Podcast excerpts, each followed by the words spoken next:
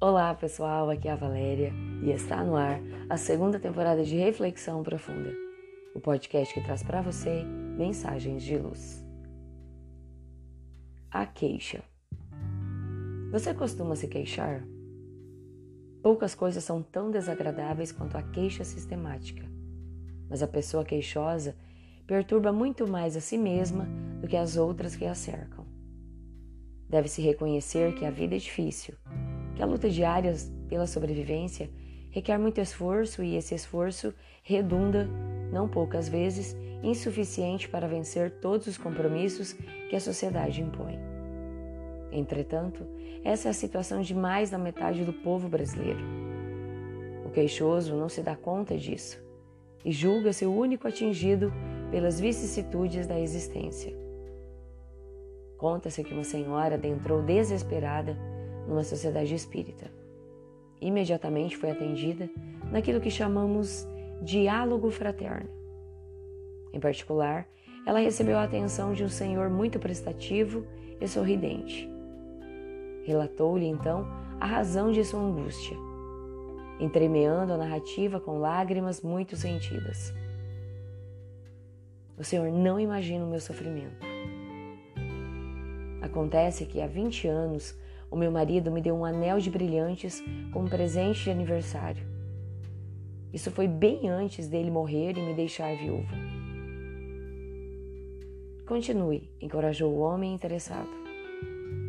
Pois vejo, Senhor, meu sofrimento. Nesta manhã, dei-me conta que o anel havia sumido. O Senhor não é capaz de imaginar o tamanho da minha dor. Será que vocês, aqui no centro espírita, não podiam localizar meu anel? É a única recordação que tinha da minha felicidade com meu marido.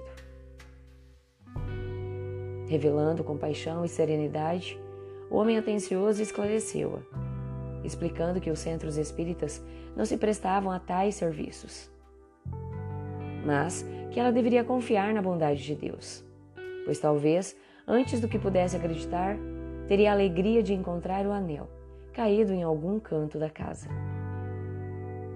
A seguir, falou-lhe da beleza da vida e das lembranças emotivas que deveria guardar. Com otimismo em relação ao marido, que apesar de morto para a realidade física, prosseguia vivendo no mundo invisível. A mulher finalmente se acalmou.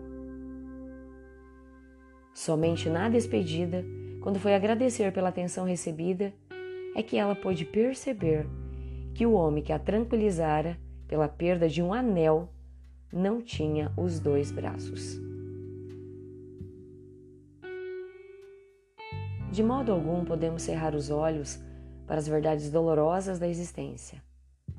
Contudo, essas dores se tornam muito mais amenas quando paramos para pensar e socorrer aqueles que suportam pesos ainda maiores do que os nossos.